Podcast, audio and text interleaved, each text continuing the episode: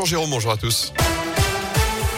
Et à la une dans la Loire, la solidarité s'organise pour l'Ukraine. Les initiatives se multiplient chez nous dans le département après notamment l'appel aux dons de médicaments à Roche-la-Molière. L'accueil de femmes et d'enfants réfugiés à Savigneux. Direction cette fois Saint-Bonnet-le-Château. Le maire de la commune, Patrick Ledieu, est parti cette semaine pour rejoindre la frontière ukrainienne et rapatrier plusieurs enfants réfugiés dans la Loire. Son retour est prévu en fin de semaine. Et en attendant, à l'initiative du Centre communal d'action sociale et des anciens Saint-Bonnet-le-Château s'active. Marie Savy, première adjointe à la mairie, chapeaute le tout. On propose de venir en aide aux réfugiés ukrainiens. Pour cela, deux actions se mettent en place. Alors, il y a une collecte vestimentaire, alimentaire, etc.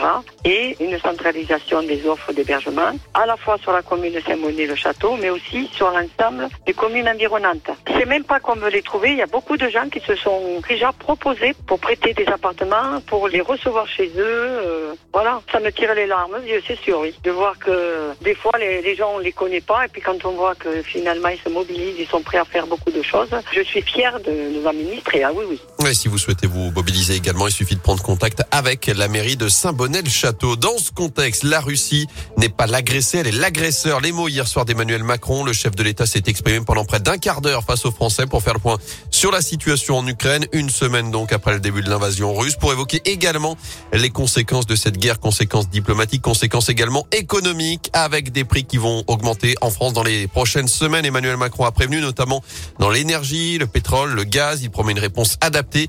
Il a d'ailleurs chargé son premier ministre Jean Castex d'élaborer un plan de résilience économique. Avant même les conséquences de ce conflit, des prix qui augmentent dans l'alimentaire, plus 3% en moyenne dans les prochaines semaines. C'est une première depuis 8 ans. Résultat des négociations commerciales qui viennent d'aboutir entre fournisseurs et distributeurs. Les agriculteurs s'étaient d'ailleurs mobilisés dans la région ces derniers jours en bloquant des centrales d'achat à Isère dans l'Allier, à Saint-Vulbas dans l'Ain.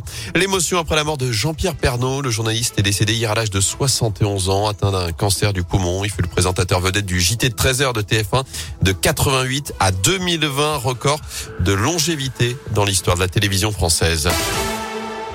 En foot, une marée jaune sur la Beaujoire. Le FC Nantes s'est qualifié hier pour la finale de la Coupe de France après sa victoire au tir au but face à l'AS Monaco. Les Nantais qui affronteront Nice le 8 mai prochain au Stade de France. Enfin, nouvelle journée de bonnes affaires au Parc Expo à saint Deuxième jour de la grande braderie. Ça va durer jusqu'à dimanche avec 100 000 pièces au total qui sont vendues. De nombreuses marques de prêt-à-porter sont disponibles à partir de 2 euros. Ça se passe jusqu'à samedi de 10h à 19h. Attention, ce sera jusqu'à 18h dimanche, dernier jour de l'événement.